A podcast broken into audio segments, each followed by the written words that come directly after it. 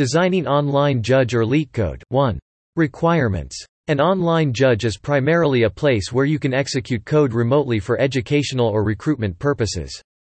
In this design, we focus on designing an OJ for interview preparation like LeetCode, with the following requirements, it should have core OJ functionalities like fetching a problem, submitting the solution, compiling if needed, and executing it. It should be highly available with an async design, since running code may take time. It should be horizontal scalable or, saying, easy to scale out. It should be robust and secure to execute untrusted source code. 2. Architecture. The architecture is featured on queuing for async execution and sandboxing for secure execution. And each component is separately deployable and scalable. Please see the article for the image of the architecture. 3. Components. 3.1. Presentation layer. The user agent is usually a web or mobile app like Codorama.com. It displays the problem description and provides the user with a code editor to write and submit code. When the user submits the code, the client will get a token since it is an async call. Then the client polls the server for the submission status.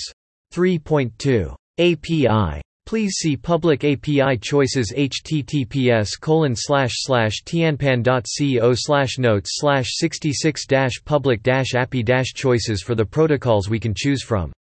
And let's design the interface itself here in GraphQL for example, please see the article for the interface definitions.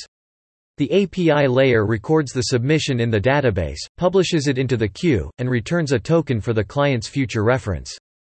3.3. Code Execution Engine. Code Execution Engine C pulls the queue for the code, uses a sandbox to compile and run the code and parses the metadata from the compilation and execution.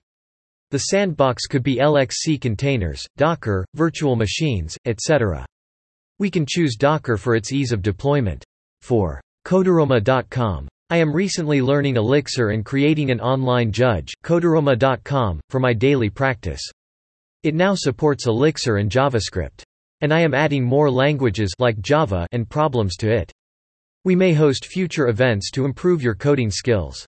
Join us in Telegram or WeChat by following the instructions in the article.